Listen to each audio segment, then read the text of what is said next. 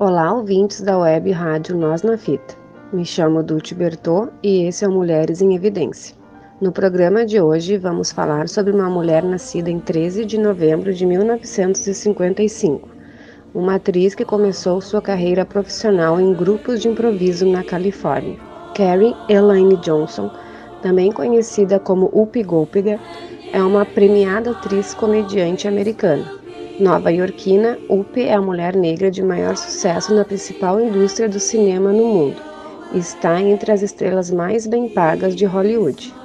Antes de estrear nas telas ou mesmo fazer pequenos papéis em musicais da Broadway, Upe não teve vida fácil. Trabalhava em uma funerária limpando caixões para juntar uma grana e investir em seu talento como humorista. Mas o envolvimento com as drogas, principalmente a heroína, obrigaram a atriz a engavetar seus planos.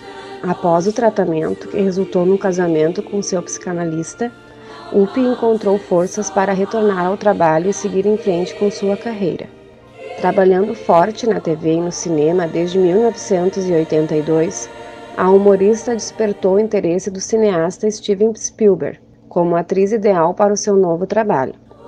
Ironicamente, um drama, A Cor Púrpura, era um projeto forte, politizado e, acima de tudo, real.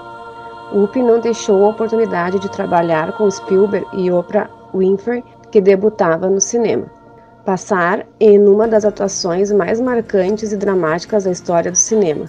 Ela foi indicada ao Oscar e ao Globo de Ouro de Melhor Atriz pelo trabalho, tendo vencido o segundo. Ainda que não tenha vencido o Oscar por A Cor Púrpura, a trilha de Whoopi agora era outra. Mais uma vez foi convidada para dar vida a um drama, Ghost, do outro lado da vida.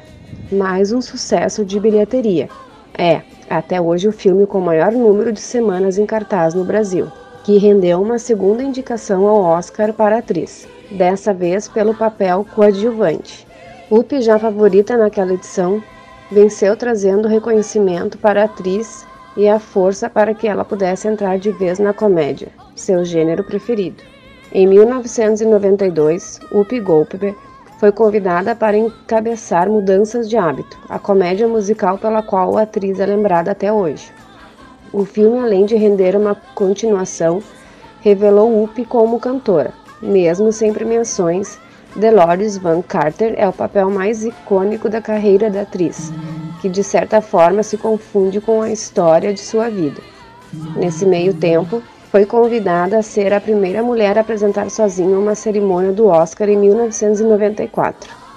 Logo depois, iniciaria um relacionamento com Frank Langella, com quem terminou em 2000. Neste intervalo, foi por outras duas vezes apresentadora da entrega do prêmios da Academia, o que aconteceria ainda mais uma vez em 2002 mesmo ano em que venceria o Tony como produtora de um musical da Broadway, tornando-se uma das poucas pessoas a terem ganho um Emmy, um Grammy, um Oscar e um Tony, o popular EGOT.